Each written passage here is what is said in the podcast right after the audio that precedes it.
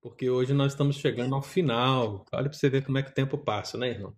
Estamos chegando ao final da primeira parte do estudo de angelologia bíblica. Nós estamos falando sobre a natureza angelical e hoje a gente encerra esse aspecto da natureza. Beleza, estamos todos me ouvindo? Ok? Muito bem.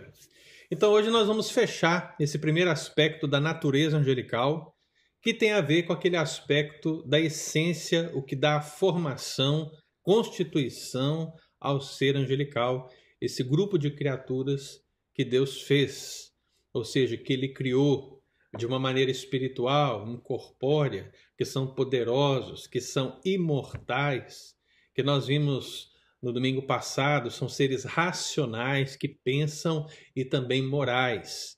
E quando falamos desse aspecto da moralidade dos anjos, obviamente nós vimos que se tratam de anjos maus e anjos bons, e é aqui que a gente entra no último aspecto da natureza angelical. Ou seja, que os anjos são seres eleitos ou reprovados. Durante todos esses dias que nós tivemos aqui reunindo e estudando esse texto, irmãos, Ora mais, ora menos, nós tocamos nesse aspecto. E eu sempre disse adiante, né? Adiante nós vamos discutir isso mais a fundo, adiante nós vamos discutir isso mais a fundo. Eu deixo isso por uma questão última, justamente porque eu vim dando todo o fundamento dessa constituição angelical para a gente chegar nesse fundamento maior que os divide, né? que divide os anjos criados por Deus e como a Bíblia assim divide. Porque de fato e de verdade, irmãos, Deus não criou dois grupos de anjos. Deus não fez anjos bons e depois ele falou: vou criar anjos maus e vou colocar um grupo contra outro grupo. Não. Deus criou anjos. E por algum motivo, esses anjos se constituíram em dois grupos específicos. Há uma dicotomia na palavra de Deus, onde nós podemos ver anjos bons e anjos maus, podemos ver espíritos ministradores ou demônios, espíritos maus. E podemos ver naquela designação que eu gosto mais de falar. E gosto mais não apenas por motivo pessoal, mas porque é a nomenclatura bíblica, nós dividirmos os anjos em anjos como seres eleitos, ou seja, anjos eleitos, ou anjos reprovados. Porque é assim que a Escritura vai embasar esse aspecto da natureza angelical com respeito à moralidade dos anjos e que é o princípio fundamental para o nosso estudo aqui nessa manhã. Então, meus amados irmãos, nós vamos aqui observar que o primeiro aspecto dessa natureza angelical, dentro dessa dicotomia entre seres eleitos e reprovados, é que todos os anjos tiveram estado original. Esse é um fundamento. Olha aqui, você pode ver aqui na apresentação. Todos tiveram estado original. E meu amado irmão, você pode observar que muitas pessoas podem tentar aí usar textos fora de contextos para determinar essa questão do estado original, mas a grande verdade é que a Bíblia oferece pouquíssima informação sobre esse estado original. Na verdade, dentre os 66 livros da Escritura, dentre os milhares de versos e capítulos que nós podemos aludir ao longo do Antigo e Novo Testamento, apenas um texto, irmão, olha para você ver. Apenas um texto fala claramente do estado original de todos os anjos. E que texto é esse? Esse texto é Judas 6. E aqui a gente entra num aspecto interessante, né? Alguns irmãos é, entraram em contato comigo para perguntar se estava certa essa referência, Judas 6, né? E está correto, viu, irmão? É, eu respondi os queridos porque, na verdade, Judas ele não tem capítulos, afinal de contas, é um texto sem capítulos, é um texto contínuo, uma carta contínua. E quando você diz Judas 6, você está dizendo o sexto verso dessa carta, né? ou o versículo 6. Não que esteja errado você dizer Judas 1,6, mas não há sentido de você dizer 1,6 uma vez que não existe 2,1. Entendeu? Então você já diz Judas 1, Judas 2, Judas 3, Judas 4, e assim até o último verso de Judas, se eu não me engano, 22 ou 26, não me lembro agora. Mas o mesmo princípio você pode aplicar à terceira carta de João, né? E assim entender esse aspecto. Então não é uma referência errada. Tanto faz se a pessoa colocou Judas 1,6 ou Judas 6, é a mesma referência. Então, amado, observe aqui: você tem apenas uma referência na Bíblia para descrever o estado original de uma forma enfática. E aqui está Judas 6. Eu quero que você leia comigo, que diz assim: E há anjos, os que não guardaram seu estado original, mas abandonaram o seu próprio domicílio, ele tem guardado sob trevas, em algemas eternas, para o juízo do grande dia. Amado irmão, aqui Judas, que não é o traidor, né? Vale sempre é, lembrar essa questão, porque algumas pessoas que não têm muito conhecimento da Bíblia, né? Ainda acham que esse Judas aqui é o Judas que traiu, né? Ele não apenas traiu Jesus, se enforcou, mas depois ele escreveu uma carta. Olha para você ver que coisa interessante. não, não é Judas traidor. Esse Judas é o irmão do Senhor Jesus, né? Irmão de Tiago, que escreveu essa carta. E naturalmente aqui, nesse contexto de Judas, há um contexto de julgamento. Né? O, o autor ele está falando de aspectos do julgamento divino sobre os homens nos dias de Noé. Ele vai falar diante do julgamento de Deus sobre Sodoma e Gomorra, num tempo também terrível, que nós já mencionamos aqui. E no meio dessas duas colocações de julgamento, ele coloca o julgamento de anjos. Né?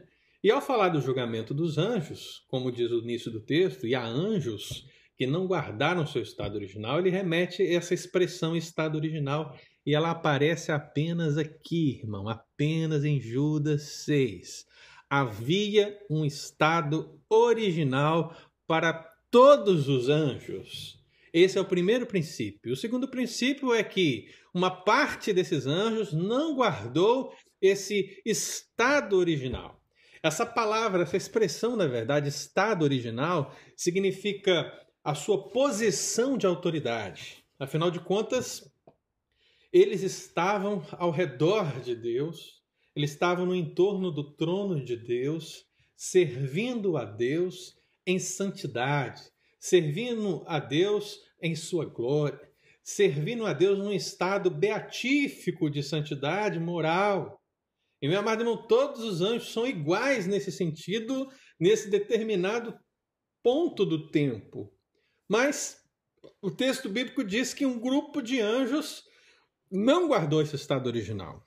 Eles abandonaram o seu próprio domicílio, abandonaram o seu lar, abandonaram essa posição de autoridade ao lado do Pai por desobedecerem, por pecarem, e assim, diz o texto, ele tem guardado, quem tem guardado? Deus tem guardado esses anjos sob trevas, em algemas eternas, para o juízo do grande dia. E aqui algumas questões a gente precisa observar nesse texto, irmão, que a palavra abandonar aqui, você vê aqui o texto, ó, mas abandonaram. Eu tinha uma canetinha aqui, deixa eu ver se eu consigo pegá-la. Arrow. Hum. Point. Tá vendo aqui? A palavra abandonaram. Essa palavra abandonaram significa desertar no sentido original grego. É basicamente isso que aconteceu com os anjos, irmãos. É interessante que a Bíblia chama os anjos de milícia celestial, exército celestial. E aqui o autor sagrado ele usa a palavra desertar que é muito, muito popular no contexto militar, quando a pessoa abandona sua missão, abandona o seu exército, abandona sua pátria, abandona o que foi dado para ela, onde ela lutaria ali pela vida e tal. E essa palavra é usada aqui para os anjos, porque eles abandonaram, eles desertaram. E uma vez que eles desertam do exército celestial, eles passam a ter um outro rumo passam a ter uma outra direção, passam a ter uma outra missão, passam a ter um outro senhor, um outro general, que não é mais o Senhor dos Exércitos, Deus Todo-Poderoso, mas o próprio diabo, Satanás, naquele que é o inimigo das nossas almas. Então eles abandonaram não, não guardaram o estado original de santidade, pecaram, desertaram, ou seja, saíram dessa posição de autoridade, esse próprio domicílio, esse lar celestial, eles abandonaram, desertaram disso e, diferentemente, e aqui que eu queria que você percebesse como o contexto do próprio texto é importante, você percebe que a Bíblia fala que eles não guardaram o seu estado original, os anjos caídos. Né? Eles não guardaram, os anjos reprovados, eles não guardaram. Mas Deus guarda. E ele guarda o quê? Ele guarda esses anjos sob trevas. E é interessante esse jogo de palavras aqui. Você percebe que os anjos não guardam seu estado original, afinal de contas eles desertaram, mas Deus os guarda sob trevas. Deus os julgou. Deus colocou sob algemas eternas. Eles estão destinados agora ao juízo do grande dia. E é por isso, irmão, que eles são reprovados. O uso da palavra reprovado aqui dá-se neste contexto, que, diante de um determinado teste que aconteceu, esse grupo inteiro de anjos, uma parte desses anjos não guardaram o seu estado original, ou seja, não foram aprovados diante desse teste. E se não foram aprovados, foram reprovados. E uma vez reprovados, eles recebem a punição pela sua reprovação, que são essas, algemas eternas. Isso não significa, irmãos, preste bastante atenção nisso, né? Isso não significa que os demônios, que os anjos maus, que os anjos reprovados estão inativos nesse mundo, que eles não podem fazer nada, porque isso é uma grande ignorância. Afinal de contas, nós temos exemplos bíblicos, tanto antes de Cristo como durante o ministério de Cristo, até mesmo após a ascensão de Cristo e até mesmo nos nossos dias, que a atuação demoníaca ela é real, né? A batalha espiritual é real, os anjos continuam agindo. Mas essas algemas eternas, portanto, não significa o cerceamento do mal, no sentido que o mal não pode fazer nada, mas significa que o mal não conseguirá fazer o mal contra os filhos de Deus, contra a igreja de Deus, a ponto de destruí-los, não fará nada que Deus não permita e ao final de tudo serão condenados, sendo lançados no lago de fogo e enxofre. Então, meu amado irmão, esse é o único texto na Bíblia que fala desse estado original dos anjos. Qualquer outra citação é uma especulação difícil de fundamentar, né? O único texto que fala desse estado original dos anjos é esse que vocês estão vendo aqui, Judas 6. Então, qual é a, a proposição que temos em resposta a esse primeiro aspecto? Todos tiveram estado original. Ora, se Deus criou todos os anjos igualmente, vamos dizer, numa maneira que nós possamos entender, se Deus criou todos os anjos moralmente bons, o que aconteceu? Então, o segundo aspecto é que houve um teste que nós não sabemos qual foi e que anjos pecaram. E aqui está o grande mistério que nós não temos uma resposta clara na Bíblia. Deus criou os anjos moralmente bons, um estado beatífico, mas numa uma espécie de liberdade que eles tinham, alguns anjos escolheram pecar.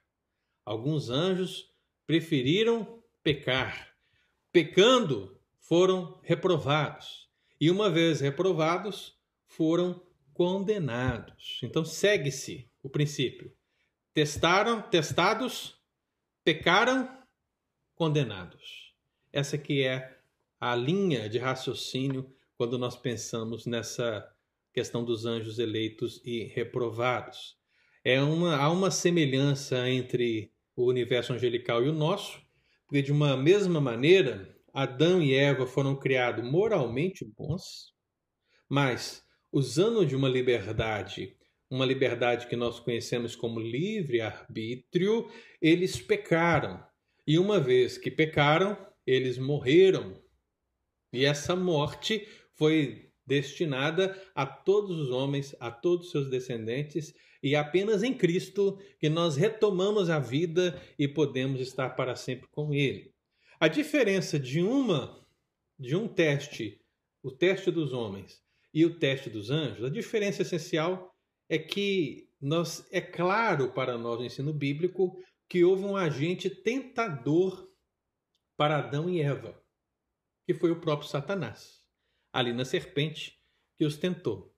Mas, ao falar desse teste dos anjos, que a Bíblia não é clara, nós não temos como afirmar muita coisa e muito menos se tinha agente tentador. A grande possibilidade é que não, que isso brotou dos próprios seres angelicais, seja de um deles, Satanás, e os outros também seguido dele, ou de um grupo ao mesmo tempo, por algum motivo. A gente não sabe, não tem como afirmar, não temos versículos bíblicos, não temos respaldo. Nós só podemos conjecturar que no coração, e eu com o coração entre aspas, viu? no coração desses anjos brotou o pecado frente ao teste, e por isso eles foram reprovados. Então esses anjos que pecaram foram condenados, e eu já mencionei aqui, se os irmãos lembram bem, quando eu falei da condenação desses anjos, eu disse que, para mim, o versículo mais claro que podia falar de qual foi o pecado de Satanás, qual foi o pecado do diabo e os anjos que caíram, ou seja, os anjos que foram reprovados. Qual é o texto que poderia dizer claramente sobre esse pecado? Para mim, texto mais óbvio é o texto de 1 Timóteo 3,6, que quase ninguém usa. Né? Preferem ir lá para Isaías, preferem ir para Ezequiel, preferem ir para Enoque, preferem ir para um monte de lugar, mas eu prefiro aqui, 1 Timóteo 3,6, que é um texto no contexto da eleição de presbíteros, como eu já disse para os amados irmãos, e que, de uma maneira bem clara, o apóstolo Paulo diz a Timóteo acerca da eleição de presbíteros e diz: olha, uma das características que um presbítero não pode ter para se candidatar e ser eleito é ser neófito. Né? E a palavra neófito aqui, em, em palavras simples para o nosso entendimento, significa aquela pessoa que é nova na fé. O sentido original é de recém-plantado. Se nós somos a lavoura de Deus, o neófito é aquela mudinha que foi recém-plantada. Né? E como recém-plantada, ela necessita de cuidados devidos para que ela possa crescer e se tornar forte como o restante da lavoura.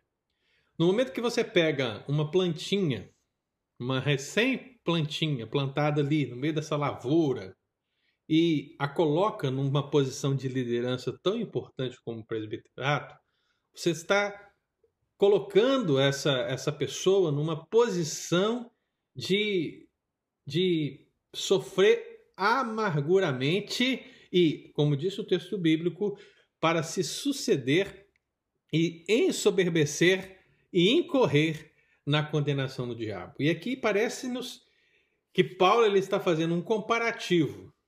Ou seja, assim como o diabo se ensoberbeceu em um determinado ponto da história, pecou e por isso foi condenado, assim pode acontecer com um membro da igreja que é recém-convertido, é eleito presbítero e pode se achar alguma coisa, pode se achar importante, pode se achar aquela velha questão né, do poder subir a cabeça da pessoa, né? Pode se achar alguma coisa e assim, nesse ensoberbecimento, nessa presunção, ele também cair e ser condenado por causa do seu pecado. Então, esse é o paralelo que o apóstolo Paulo está dizendo a Timóteo. Ele vai dizer que um neófito não pode ser presbítero porque a chance dele se embebecer é gigante e ele ser condenado. E assim foi com o diabo. É isso que o texto bíblico quer dizer. Então, eu acho que esse é o texto mais claro, irmão, possível para dizer do pecado daqueles anjos que foram chamados de reprovados. É interessante que aqui a palavra ensoberbeça né, é uma palavra que dá ideia de, de obscuridão, ou seja, ele é como se fosse cegado. E é interessante que as pessoas que são arrogantes, que são presunçosas, que são cheias de si, que o poder sobe a cabeça. O ditado popular já diz isso, né? Você conhece uma pessoa quando você dá poder a ela, né? Quando a pessoa não tem maturidade, humildade, quando ela não tem as características necessárias para ter o poder nas suas mãos, essa pessoa ela deixa de ser um líder abençoado das mãos de Deus para ser um tormento na vida das pessoas. E a arrogância, ela é esse princípio fundamental que é observado. Então a pessoa ela fica obscurecida na sua posição. Ela se acha superior a todas as outras, ela se acha melhor que todas as outras, ela se acha a última bolacha do pacote. Né? E isso eu tenho certeza, irmão, você observa na sua vida, você observa no seu contexto social, no seu trabalho, na igreja. A gente pode observar isso em muitos lugares. Por isso é que dar poder precisa ser o sentido de nós realmente termos cuidado. Por isso que quando vamos eleger presbíteros na igreja, nós temos que cumprir realmente ao máximo esses requisitos da palavra, porque colocar um presbítero numa posição de pastor do rebanho precisa ser uma atividade da igreja no sentido de colocar as pessoas que verdadeiramente estão comprometidas, que estão realmente preparadas para conduzir o rebanho de Deus.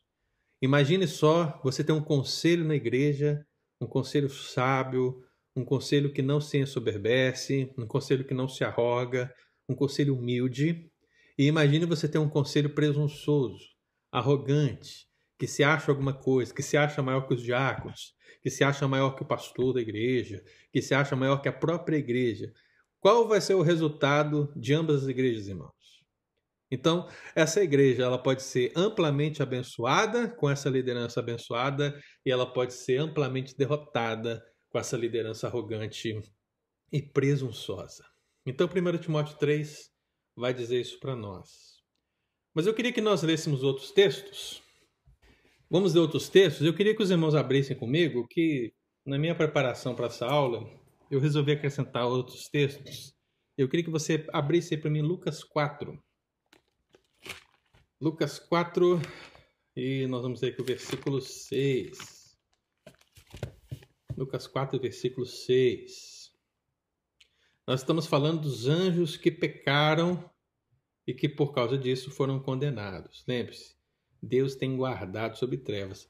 Essa expressão tem guardado, irmãos, é muito forte no texto porque é, ela seria talvez melhor traduzida como disse assim: eu guardo. Imagine o seguinte, irmão. Deus está dizendo: esses anjos que pecaram estão sob algemas eternas. Eu os guardo. O que, que isso significa? Eles não podem se libertar, meus amados irmãos. É Deus que os tem guardado. Eles não têm poder nenhum para sair dessas amarras eternas. Deus está prendendo todos eles. Lembre-se disso. Então, Lucas 4,6 vai dizer o seguinte: Disse-lhe o diabo: Dar-te-ei toda essa autoridade e a glória destes reinos, porque ela me foi entregue e a dou a quem eu quiser. Olha só que coisa interessante, né?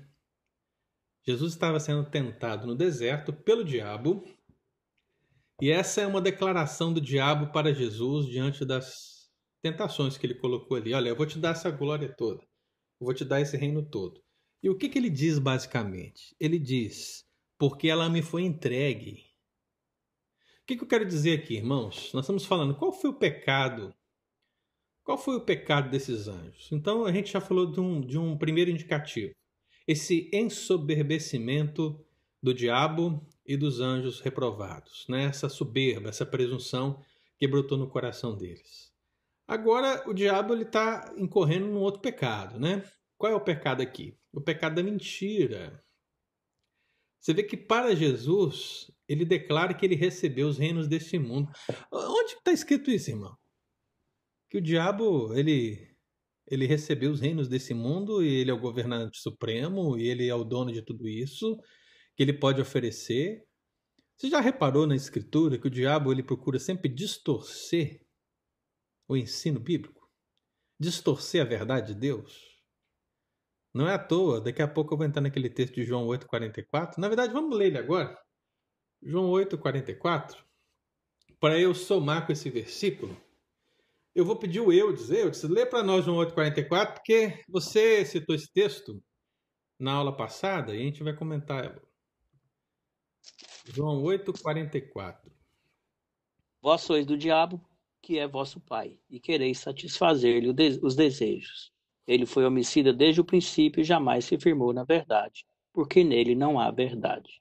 Quando ele profere mentira, fala do, fala do que lhe é próprio, porque é mentiroso e pai da mentira. Tudo bem. Então vamos unir esse texto, João 8,44, com esse texto de Lucas 4,6, porque ele vai referendar justamente essa, essa continuidade do pecado no meio desses anjos reprovados. Então você percebe que ele diz que o diabo é o pai da mentira. E ele fala que ele foi homicida desde o princípio. E parece que ele é mentiroso também desde o princípio. Por quê? Porque a mentira está inerente ao ser diabólico. Né? Ele, quando ele diz que os reinos deste mundo foram dados para eles, não há, não há nenhuma afirmação bíblica de que isso é real. O dono, o rei, aquele que domina sobre tudo, de acordo com a Escritura, é outro. E o nome dele é Deus. Você vai encontrar vários textos bíblicos que dizem isso. Tudo pertence ao Senhor. Né? Mas o diabo ele vem usurpar isso para ele. Uma vez que ele está aparentemente cegando as nações, uma vez que ele está conduzindo toda a esfera deste mundo, porque o texto de Efésios fala que o mundo anda no curso que o diabo está programando, nessa operação do erro que ele assim faz, ele acha que é dono, mas ele não é dono, irmão. Ele não é dono disso. Ele oferece a Jesus aquilo que ele não tem. É uma pura mentira. E essa mentira é a mesma mentira lá do princípio, quando ele disse para Adão e Eva: O que Deus disse? Aí Adão e Eva disseram que nós não devemos comer, porque se nós comermos, o que vai acontecer conosco? Nós vamos morrer. E o que que ele disse? É certo que não morrereis. Olha aí a mentira. Desde o princípio, irmão, a mentira está lá, né? Então, o Eudes até fez essa pergunta, essa palavra homicida.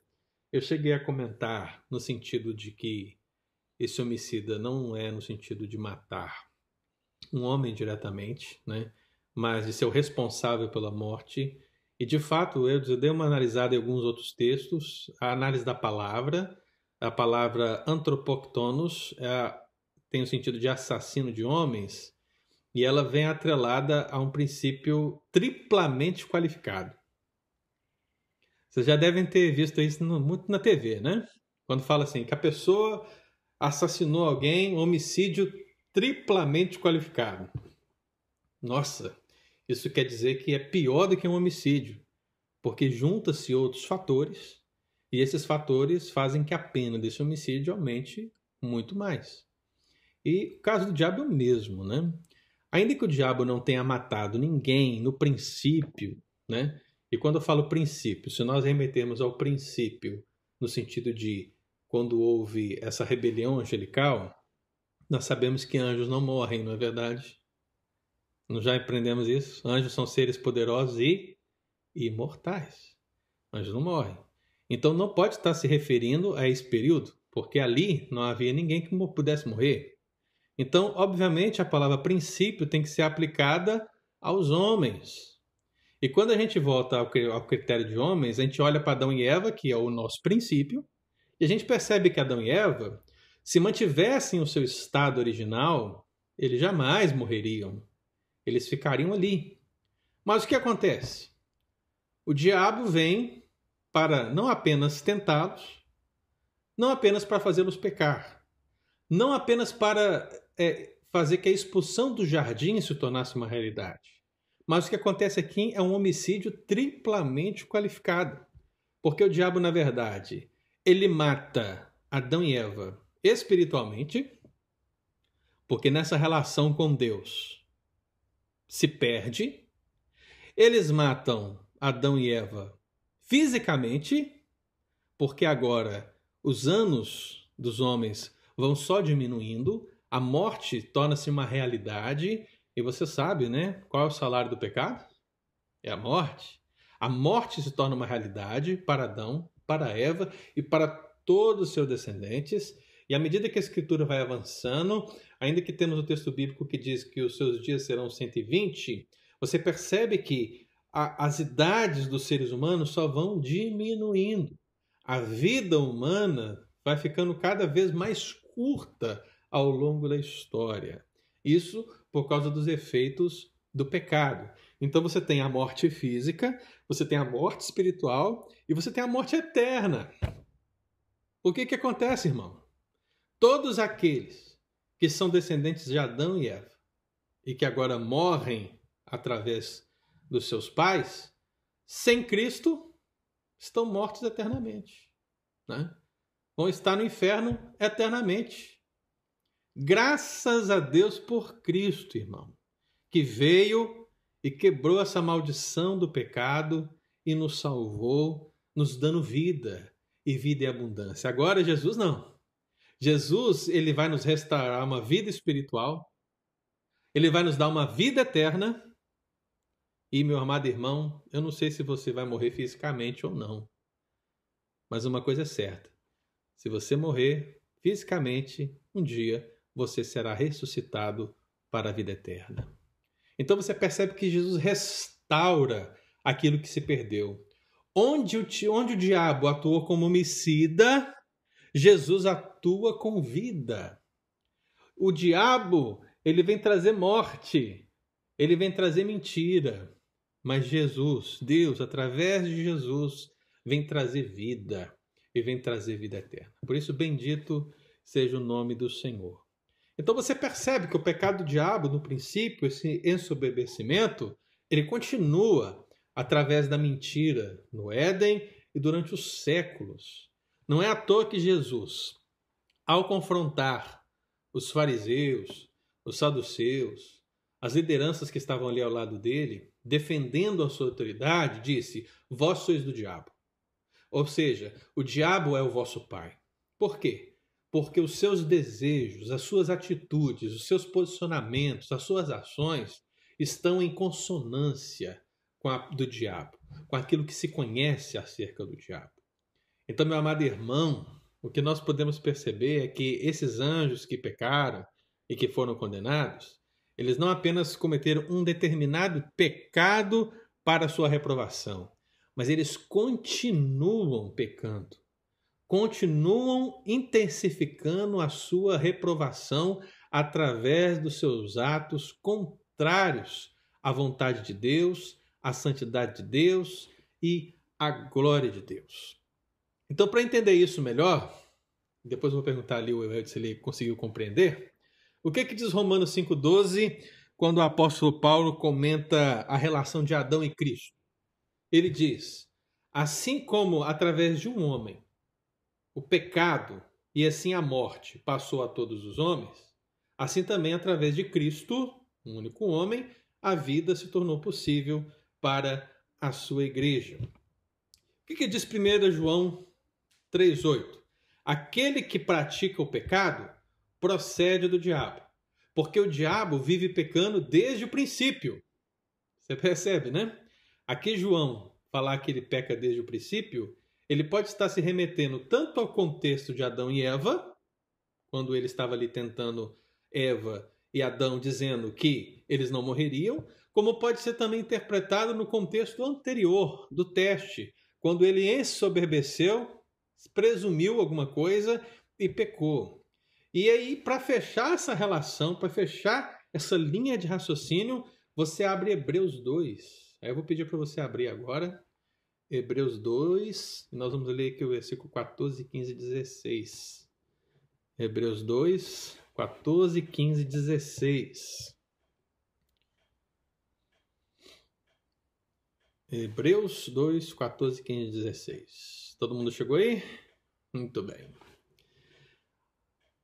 O texto está falando de um Jesus coroado, né? Um Jesus que está no domínio sobre todas as coisas.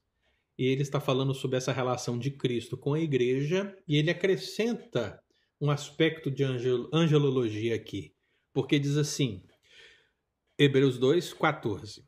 Visto, pois, que os filhos têm participação comum de carne e sangue, destes também ele igualmente participou, para que por sua morte, ou seja, pela morte de Cristo, destruísse aquele que tem o poder da morte, a saber, o diabo.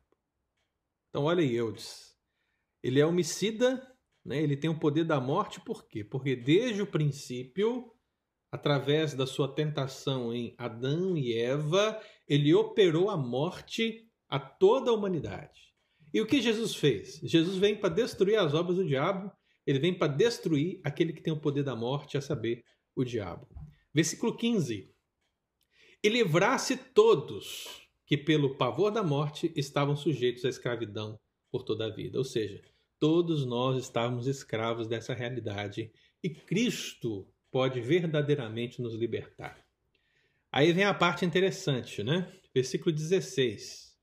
Pois ele, quem? Cristo, evidentemente não socorre anjos, mas socorre a descendência de Abraão.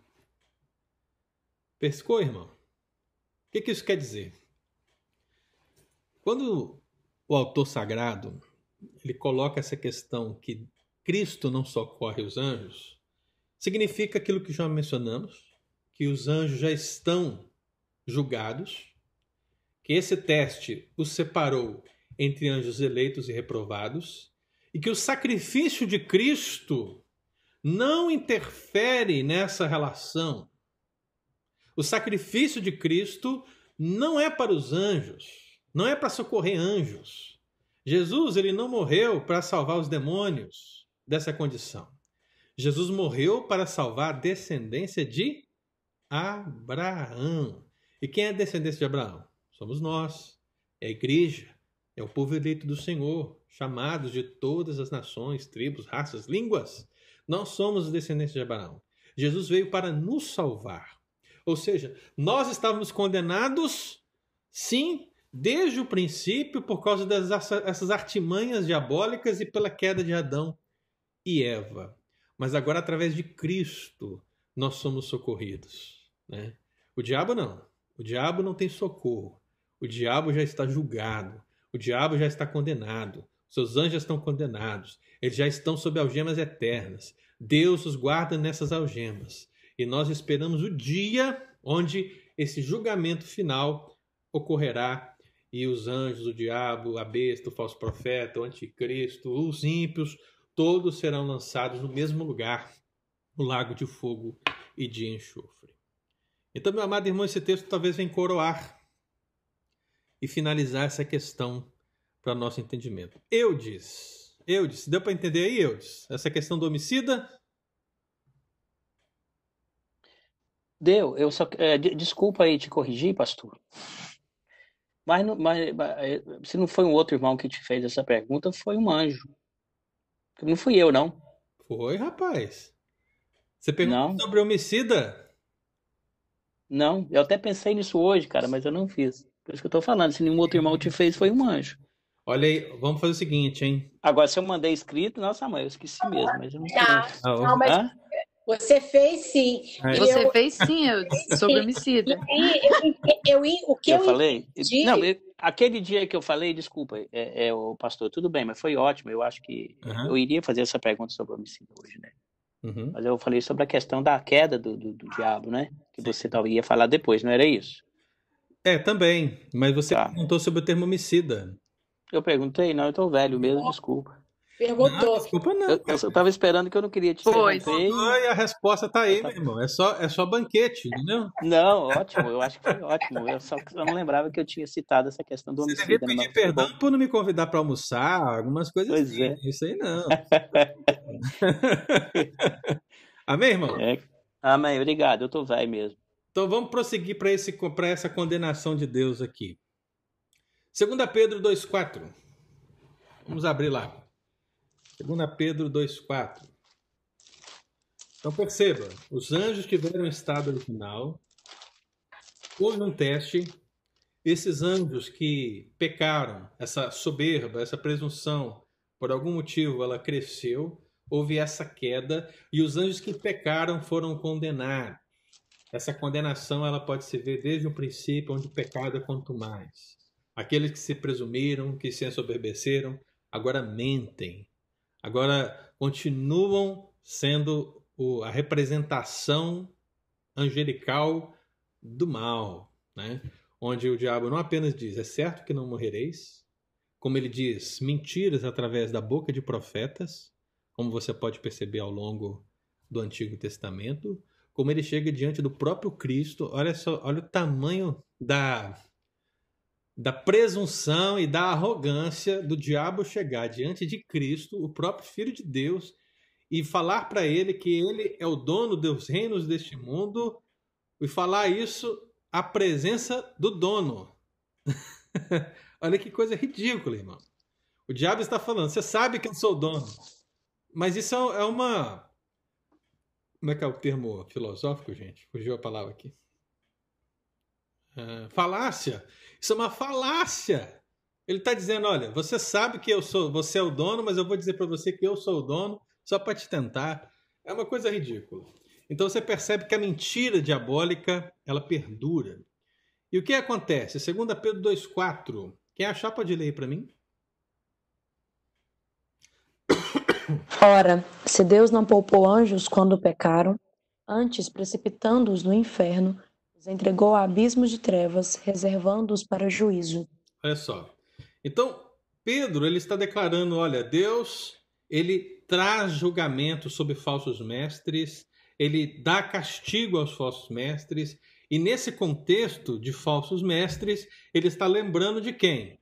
Daquele que é o senhor dos falsos mestres. Ele está dizendo: olha, se Deus não poupou anjos quando pecaram, Deus não vai poupar os falsos mestres.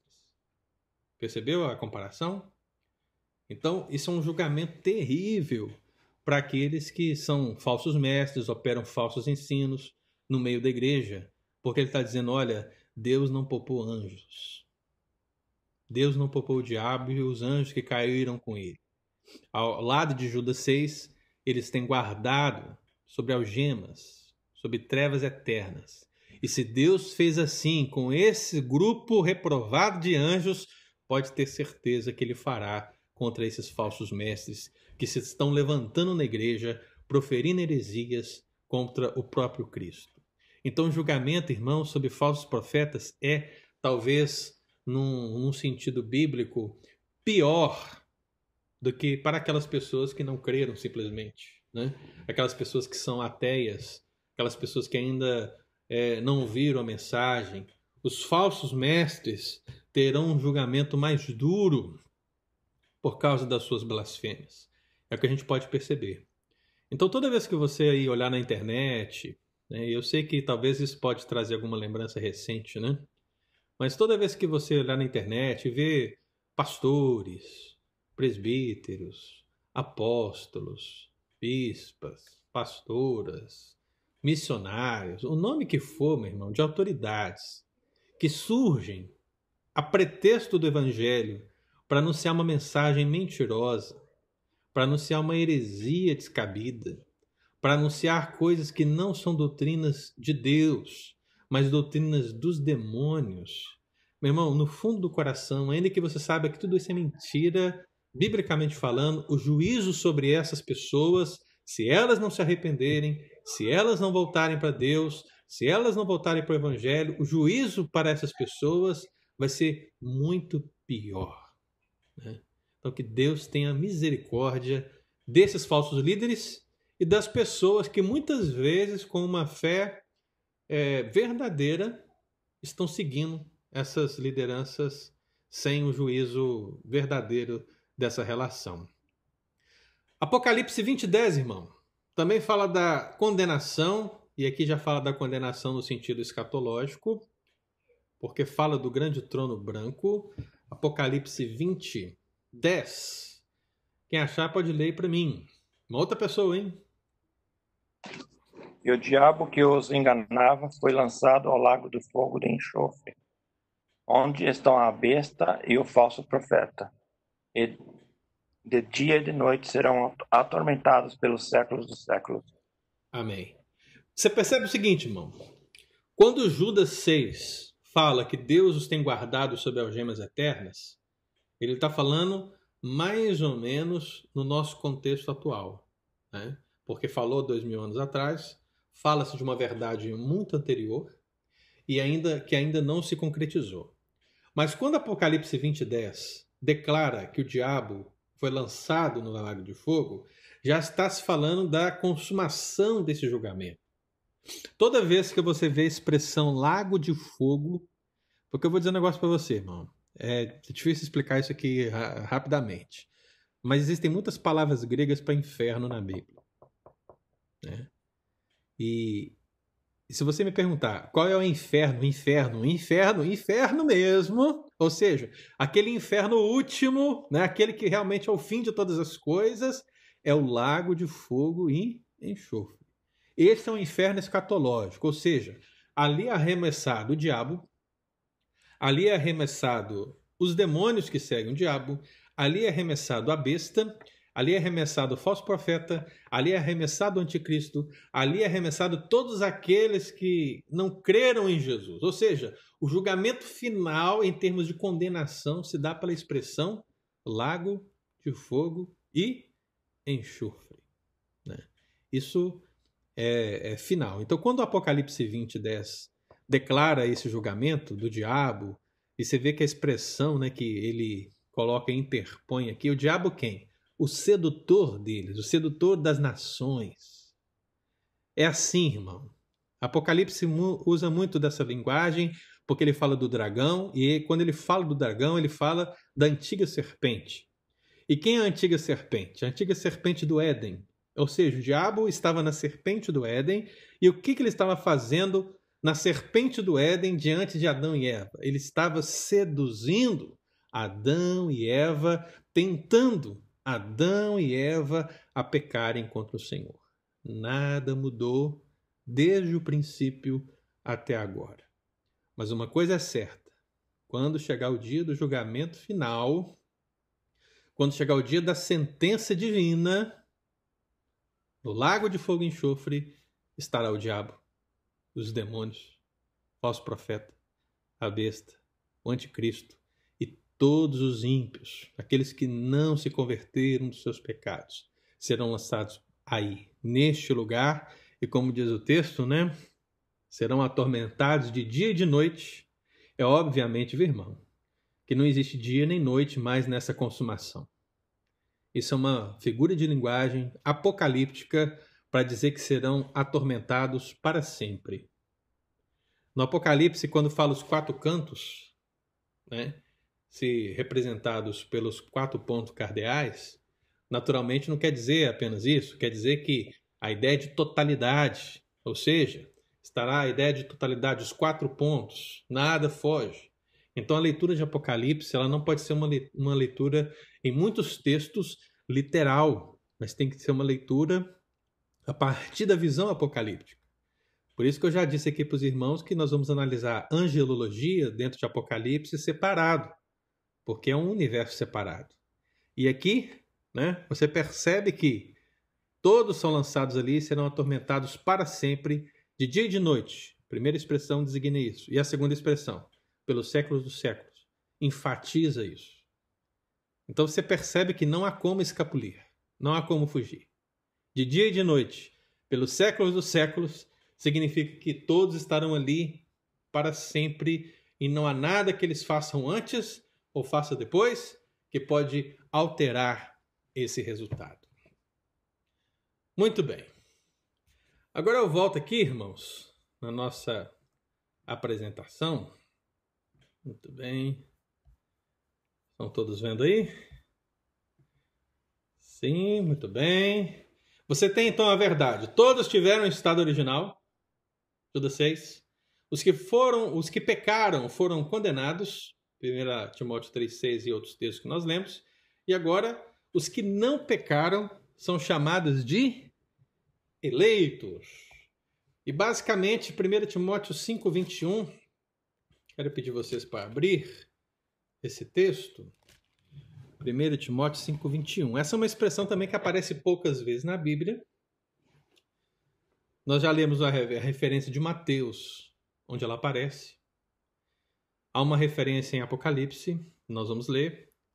E essa referência aqui, 1 Timóteo 5, 21, É que nós vamos ler agora. E o texto diz: Conjuro-te perante Deus e Cristo Jesus e os anjos eleitos, que guardes estes conselhos sem prevenção, nada fazendo com parcialidade. Olha só que interessante, irmãos. O que temos aqui? Lembra que quando o apóstolo Paulo estava falando da eleição de presbíteros, ele disse que não podia ser neófito, por os motivos que eu já disse. Parece que o apóstolo Paulo ele realmente gosta de angelologia nesse contexto, né? porque aqui em 1 Timóteo 5, de novo, ele está falando no contexto de liderança da igreja. Ele está falando de presbíteros. E é interessante, irmãos, porque quando ele menciona essa realidade, ele a menciona no sentido de Timóteo, você precisa ter todo o cuidado quando você for eleger presbíteros. E ele passa a descrever como precisa ser esse posicionamento. Então ele fala: olha, eles precisam ser considerados merecedores de dobrados honorários, né? É, você não pode aceitar uma denúncia contra presbítero se você não tiver testemunhas, porque isso é muito sério, irmão. O presbítero é um pastor da igreja, uma liderança da igreja. Então, o trato com essas pessoas tem que ser um trato muito especial, tanto na eleição como na condução do processo disciplinar. Então, o apóstolo Paulo continua aqui a descrever essas questões e ele chama um rogo, né?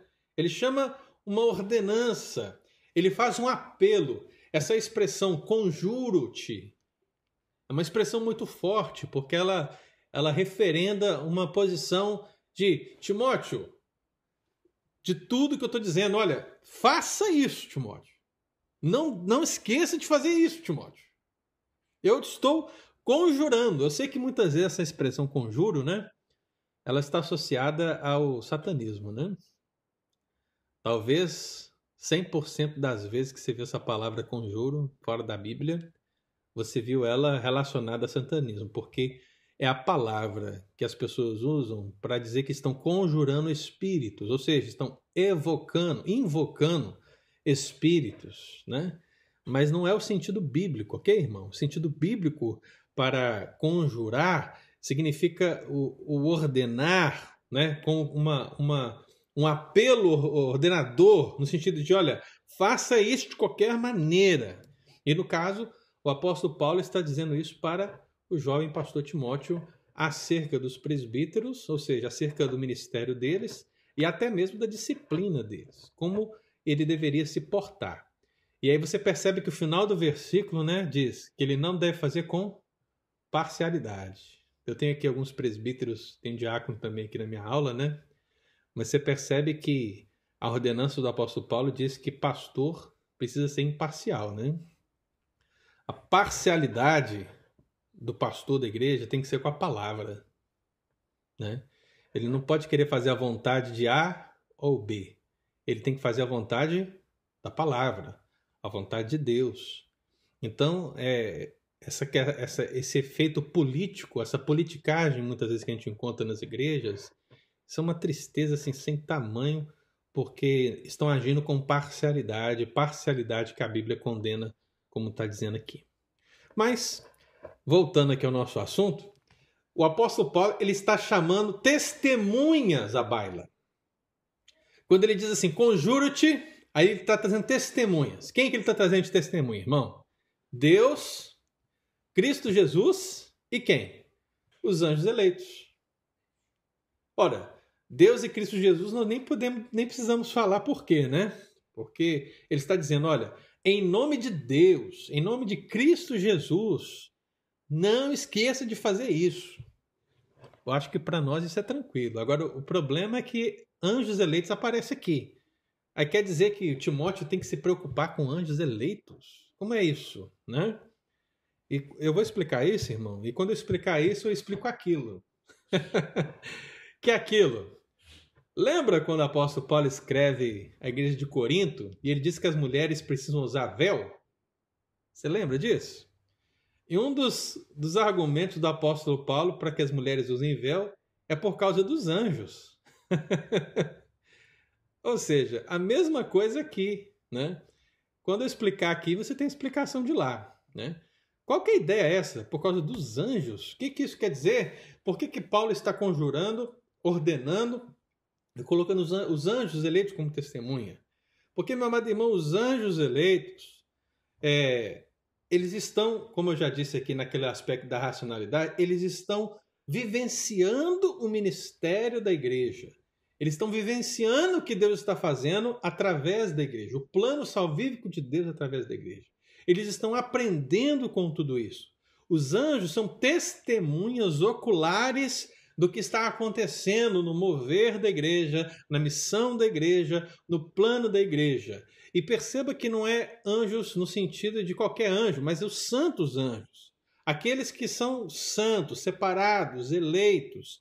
Esses que estão a serviço de Deus e a serviço da igreja, porque eles são ministradores dos eleitos. Ele coloca os anjos aqui porque ele quer que Timóteo entenda o tamanho da responsabilidade que ele tem como pastor na condução da vida da igreja e dos presbíteros, ele chama Deus, Cristo e os anjos eleitos como testemunha. Então ele diz: Olha, Timóteo, lembre-se o seguinte: tudo que você for fazer, faça sem parcialidade.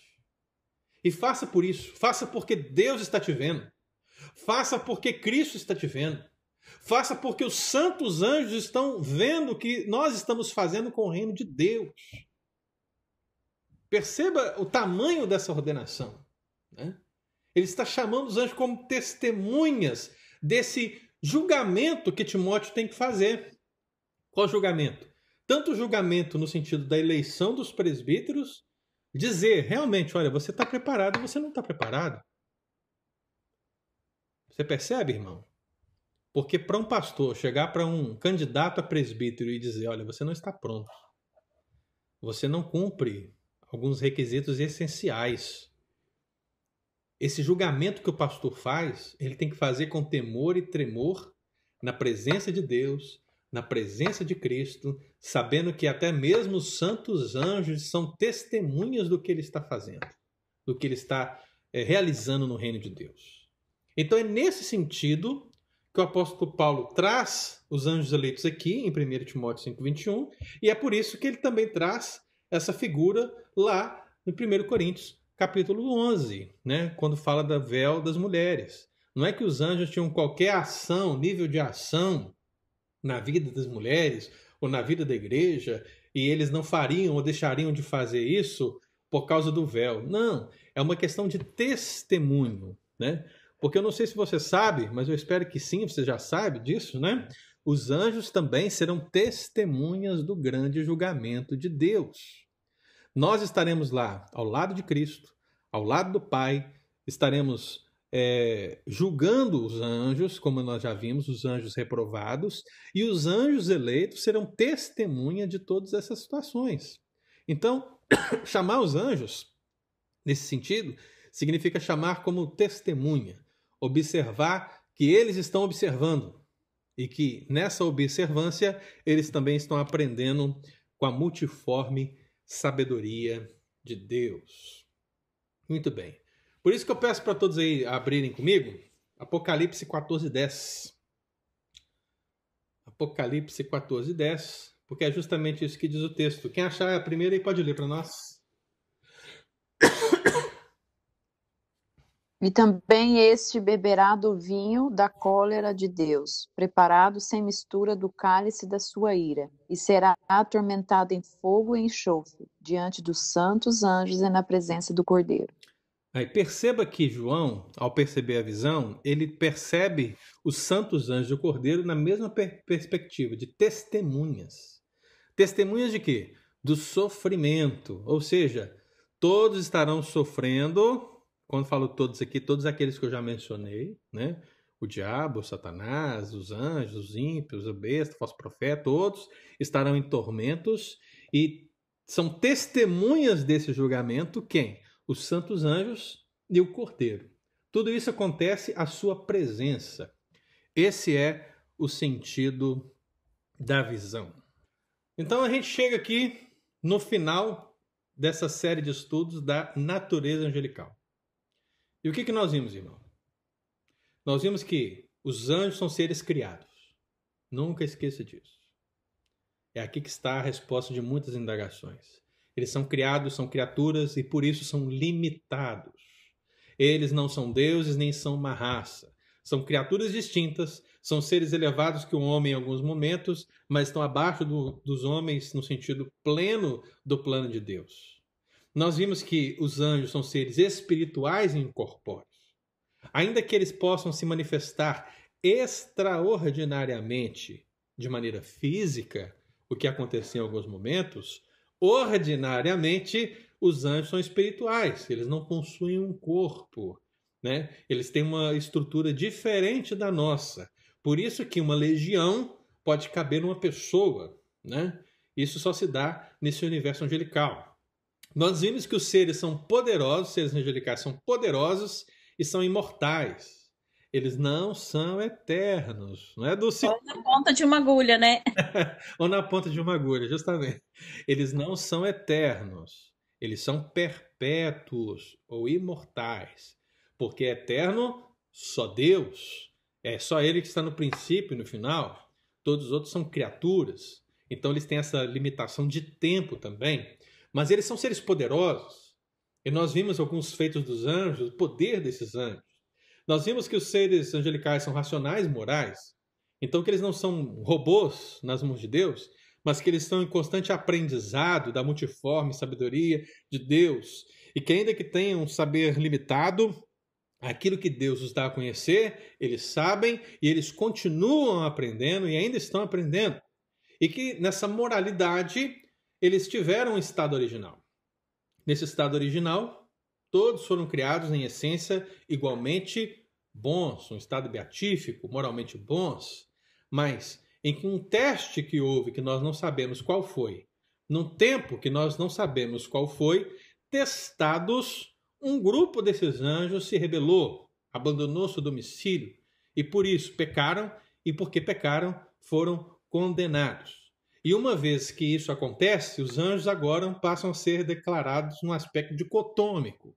Eles são anjos bons e maus eles são espíritos ministradores a favor da igreja ou são demônios atormentadores das pessoas? Eles são anjos eleitos ou anjos reprovados? E aqui a gente fecha a natureza angelical, né? No próximo domingo nós vamos iniciar a próxima parte desse estudo, que é sobre a organização angelical. Ou seja, agora a gente vai entrar no universo organizacional. Na igreja nós temos homens e mulheres, não é verdade? Homens e mulheres. Isso na, na, no sentido da natureza é isso. Homens e mulheres. Não importa se é adulto, se é criança, se é jovem, se é adolescente, são homens e mulheres. Só que na igreja você tem alguém que é pastor, alguém que é presbítero, alguém que é diácono, alguém que é professor, não é verdade? Assim como existe uma estrutura organizacional na igreja, também existe uma estrutura organizacional nos anjos. E é sobre isso que nós vamos estudar no próximo domingo, a partir do próximo domingo. Amém, irmãos? Agora eu abro para perguntas. Vamos para as perguntas, colocações. Pastor, eu tenho uma pergunta. Diga, Aliás, tem, tem várias, tem cinco. Vamos destacar aqui, o Eriwan está em Jerusalém, né? É, Grande vou... Jerusalém, seja bem-vindo. Aqui, só vou perguntar uma. É, em Judas 6, né? É, que fala lá que eles deixaram o estado original. Estava se referindo à terça parte dos anjos ou só o da história de, de Enoque, em Judas 6? E e se esses anjos, onde que é a prisão? É aqui na Terra ou é algum lugar específico que eles estavam na prisão? Se eles comandam o crime lá da prisão. Certo? Então, vou te responder o seguinte. Ler Judas 6 e pensar no livro de Enoque como interpretação de Gênesis 6 é a mesma coisa. Tá? É, quem acredita nesse versículo 6 de Judas e ao lado de Enoque, acredita que é o mesmo evento tá? É, eu entendo, é, o, meu querido Erione, que o Judas 6 ele está aqui se referindo ao estado original de todos os anjos, mas está se referindo à queda daqueles que não obedeceram. Porque a inferência é natural. Se diz que anjos abandonaram seu próprio domicílio, essa expressão é óbvia, está sendo designada aquilo que nós conhecemos como demônios. Mas, ao falar dos demônios, fala que eles não guardaram seu estado original. Uhum. Então, se os demônios não guardaram, há aqueles que guardaram. Né? Então, aí, daí a distinção de dois grupos. Um grupo guardou e o outro grupo não guardou. Né? E eu, quanto a isso, você não precisa de Gênesis 6. Porque Gênesis 6 é uma interpretação complexa. Não, é que no versículo seguinte fala que eles foram após outra carne, né? Então é só mesmo para saber, porque se eles forem encerrados em prisão, né, ou, ou estão comandando a maldade lá na cadeia, os ah, aqui, né, os que estão tá soltos é os menos perigosos, né, que está aí, é, né? É, então, aí sobre a prisão, deixa eu te explicar sobre a prisão. Não é o planeta Terra. Então, a prisão, o que é a prisão? Deixa eu ver como é que eu posso explicar isso para você, de maneira que não pareça uma coisa absurda né? Mas bastante. Lembra que eu falei do lago de fogo e enxofre? Então, Sim. o lago de fogo e enxofre é a prisão. Entendeu? É a prisão absoluta. O problema é que o lago de fogo e enxofre ainda não foi inaugurado. Por que não foi inaugurado? Porque ainda não aconteceu o julgamento de Deus final, se é que você está me entendendo, né?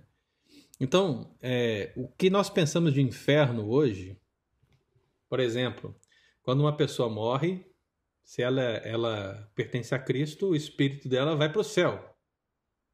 Não é verdade? Para Deus. Uhum. Se a pessoa morre sem Cristo, ela vai para onde? Ela vai para o inferno. É, ela vai para o inferno. Que a gente tem a conjectura do diabo e seus anjos também neste lugar. Mas, biblicamente falando, Parece-nos que inferno e céu, nesse contexto, não são uma realidade completa. É um estado intermediário que não é o purgatório, ok? Purgatório é outra coisa, mas existe um estado intermediário entre o céu de agora, se alguém morre com Cristo, e o céu que acontece depois do julgamento. E isso é notório quando você pensa, por exemplo, que você, se você morrer agora, Erione, eu morrer agora, a gente vai estar com Cristo, mas a gente vai estar com Cristo de uma maneira incompleta. Por quê? Porque a minha alma vai estar lá, mas o meu corpo vai estar onde? Aqui, na terra, né?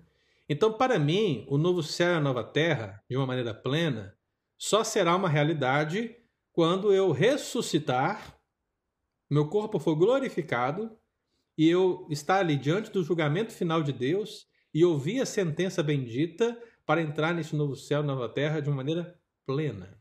Né? Uhum. Então, por que, que eu estou dizendo isso? Porque esse estado intermediário, agora, é que podemos colocar essa prisão do diabo.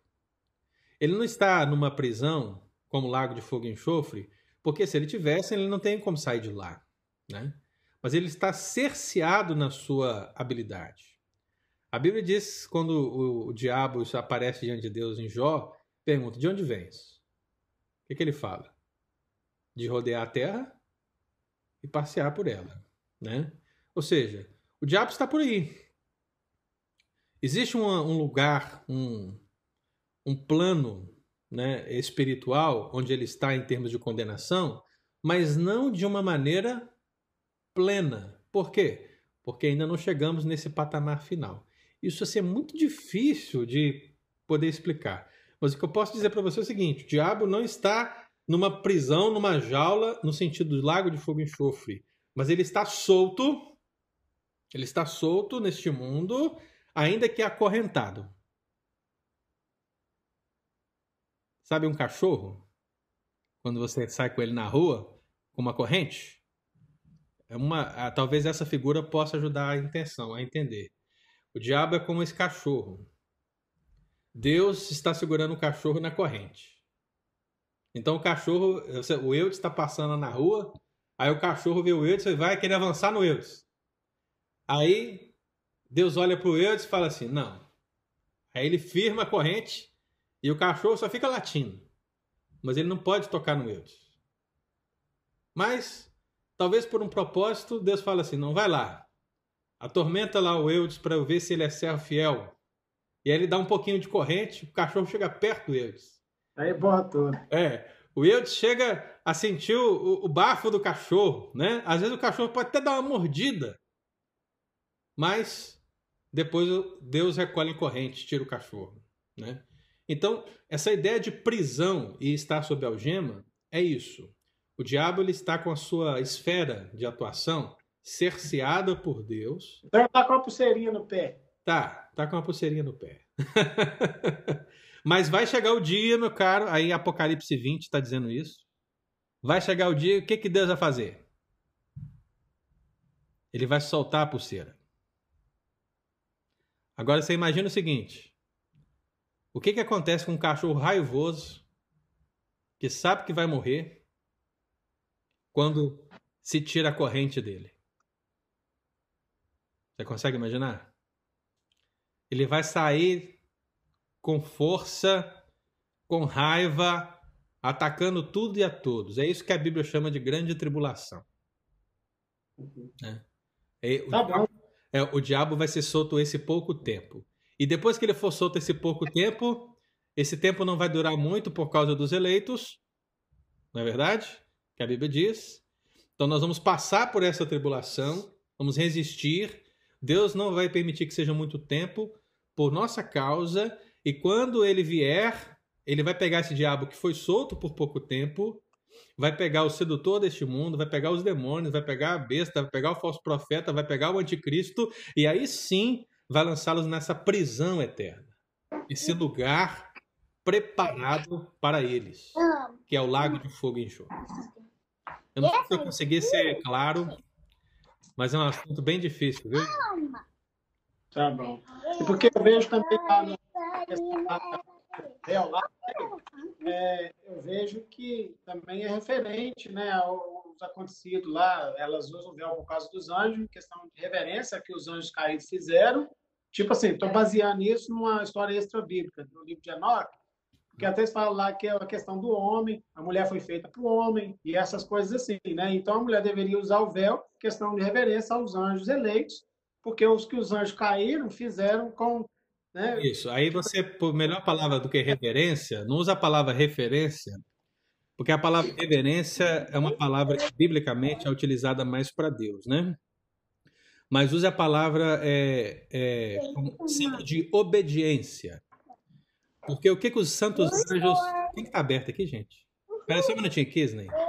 É... O que, que a Bíblia fala no 1 Coríntios 11? Você já percebeu que os santos anjos, eles são obedientes. Então, para a mulher colocar o véu na cabeça com essa questão dos anjos, significa elas devem ser obedientes, ou seja, esse princípio de reverência que você falou, significa assim como santos anjos são obedientes, né? você também seja, seja obediente no sentido a ser submissa. Então é esse que é o princípio. Eu só acho que a gente poderia evitar o termo reverência, porque a gente sabe que diante de anjos a gente não deve ter reverência no sentido de prostrar e adorar, né? Kisney. Pode falar, Kisney. Uh, pastor, eu queria só perguntar uma coisa aqui. Nós, é, presbiterianos, nós, nós somos amilenistas, correto? Sim e não. é, boa. Eu quero fazer essa pergunta. Sim, pode fazer. Você, você colocou uma situação aí em que eu estou aqui agora com meus neurônios queimando. Sim. Quando você disse que a, a grande tribulação é chamada dessas dessa, desse período em que Satanás é solto no final, no final antes da, do, do juízo final. Sim. Correto? Você, você é pré-milenista? Claro que não. Não? não. Ok. Uh, na verdade, não, eu, eu, seria, eu seria pré-milenista, Kisney, se eu dissesse que nós não passaríamos pela tribulação. Sim, é. mas a, essa tribulação, a grande tribulação, a qual Jesus refere-se a ela em Mateus, é, é, a tribulação a qual nós estamos passando hoje. Hum, Ou não? Não. Não é essa? Não. Essa é uma tribulação, com certeza, mas haverá a grande. Entendeu? É, porque. É, é a é. primeira é. vez que eu vejo a milenista falar isso. Oh, uma... Você nunca vai ouvir um pós-milenista falar isso. não, eu sei. É, um pós-milenista nunca vai é... falar. Mas assim, é, nós vamos passar. Nós vamos passar com certeza. Não, não é questão de passar. Né? Isso é, eu sei que vamos passar.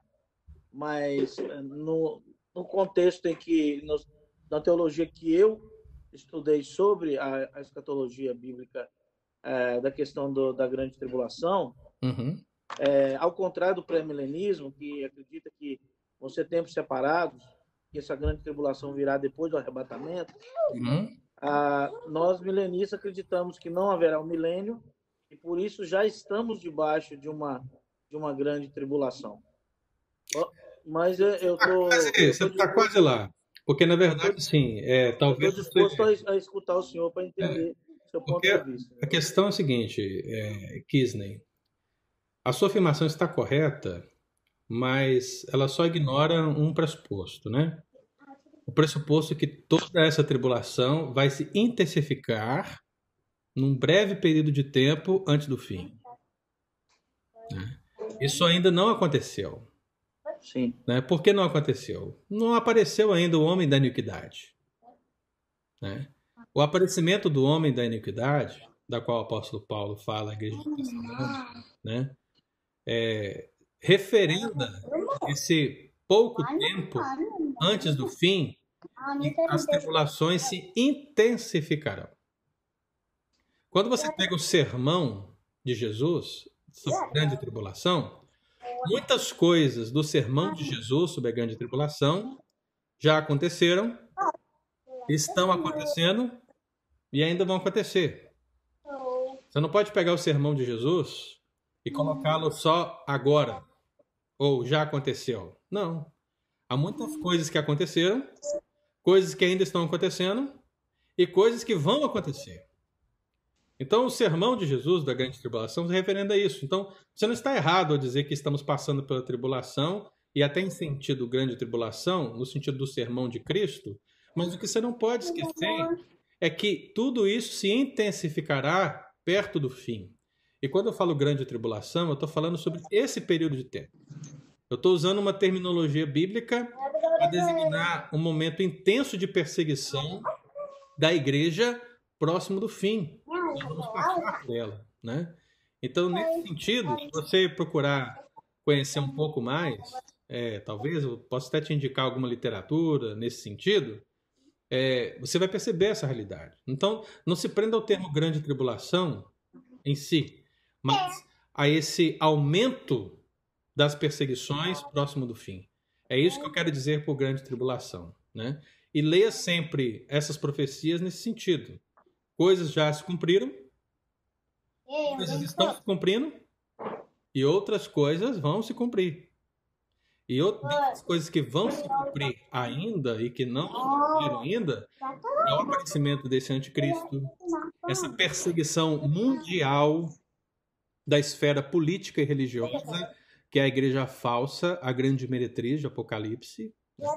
Tudo isso vai acontecer no estado muito intensificado que ainda não vemos, não vislumbramos. Você pode vislumbrar perseguição, dores, é grande, é terrível, mas ainda não é o pior. É triste falar isso, mas é.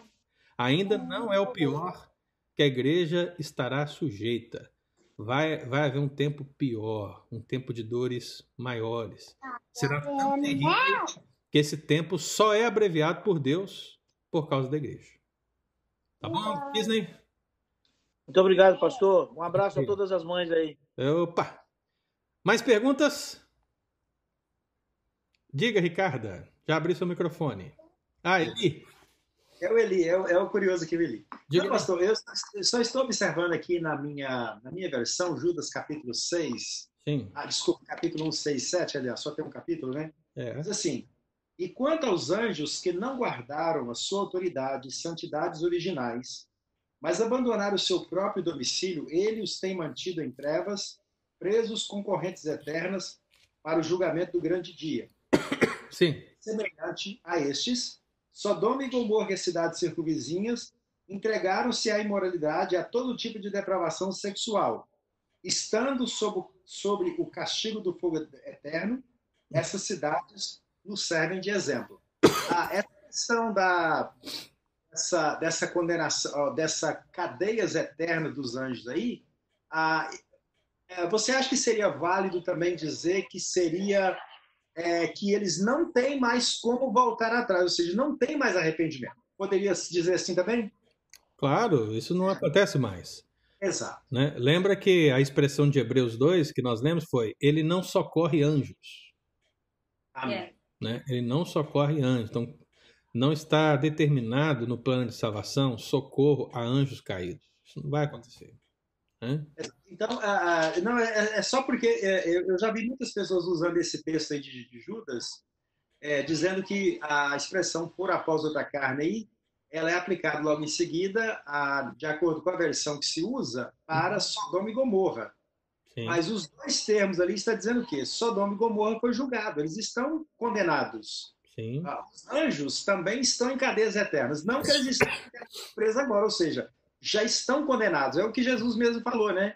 Que Satanás e seus anjos, o fogo eterno, foi, o fogo do, é, eterno, né? Foi preparado para eles. Né? Na verdade, você percebe que Judas está dando três exemplos de condenação, né? Ah. Ele está dando um exemplo de, das pessoas que estavam na saída do Egito. Uhum. Ele está dando exemplo dos anjos caídos e está dando exemplo de Sodoma e Gomorra. São três exemplos de condenação. Se nós fôssemos trazer isso para o contexto da igreja, quando você. Isso é assunto para o pastor Pedro na EBD1, tá?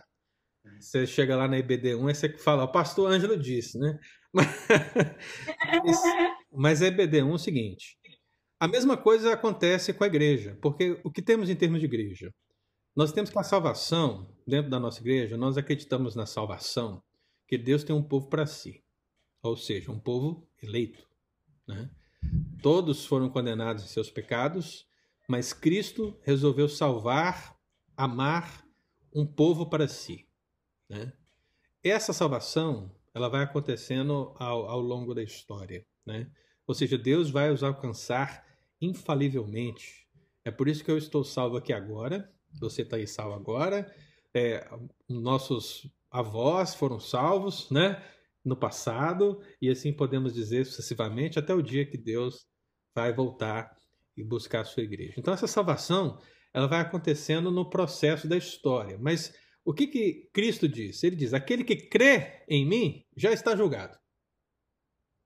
Você já deve ter lido isso na Escritura.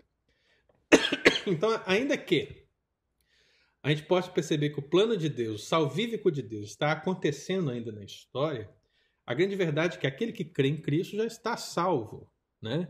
E é claro, irmãos, crer em Cristo não significa dizer simplesmente eu creio em Cristo, né? Não. Esse crer em Cristo envolve toda uma relação mais profunda, né? Mas aquele que realmente, definitivamente, teve sua vida transformada, lavada e remida pelo sangue de Cristo, vive para Ele, para a glória dele, essa pessoa já está julgada. Tanto que, se ela morrer, ela vai para o céu. Né? E se uma pessoa morre sem Cristo, ela vai para o inferno. Né? Ainda que não plenamente. É um julgamento que já existe dentro dessa realidade. Então você percebe isso na esfera angelical, que não tem como mudar, e você também observa isso na esfera humana.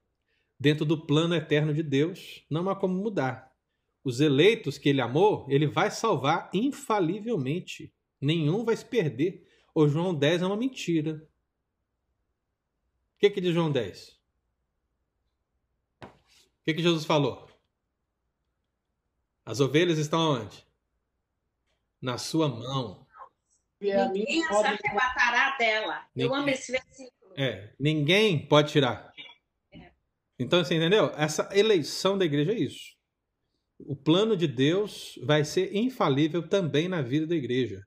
Nenhum vai se perder. E eu estou falando aqui, irmãos, em aspectos eternos. Não estou dizendo de, de caminhos é, do dia a dia, porque ah, geralmente quando eu falo isso, alguém levanta e fala: Pois é, pastor, mas o meu primo estava lá na igreja, ele se desviou, e aí, ele está na mão de Jesus ou não? Ele vai voltar ou não? Isso é um outro, outros 500, irmão. Né? Isso é outros 500. Para ser analisado em outra situação, de uma outra maneira. No aspecto do plano redentivo de Deus, aquela ovelha, aquele povo que está na mão de Jesus, ninguém pode arrebatar da mão do Senhor. Ninguém. Por isso que Paulo disse lá em Romanos: nada pode nos separar do amor de Cristo, que, do amor de Deus que está em Cristo Jesus, nosso Senhor. Nem a morte, nem a vida, nem os principados, nem potestades, nem qualquer outra criatura pode nos separar do amor de Deus. Amém? Amém. Mais perguntas?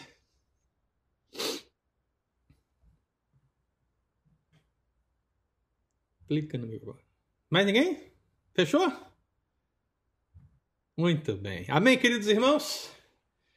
Amém. Fechamos então a primeira parte, né? E eu conto com a presença de todos aí no próximo domingo para a gente iniciar essa nova aventura, né?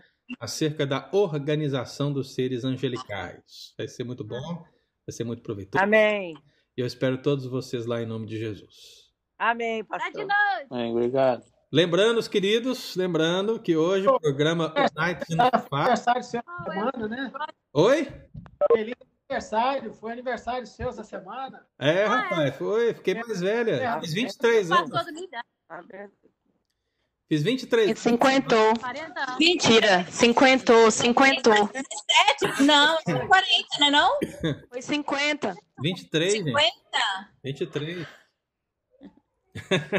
23 anos atrás, né, pastor? 23 anos atrás? Deixa eu ver. Quase isso, viu, Dulce? Quase isso. Amém, amados? Deus abençoe. Amém. Obrigada. Deus abençoe, irmãos. Ótimo domingo para todos. Obrigada, Tchau. Obrigada, pastor. Obrigada, pastor. Dê um bom dia. Bom dia.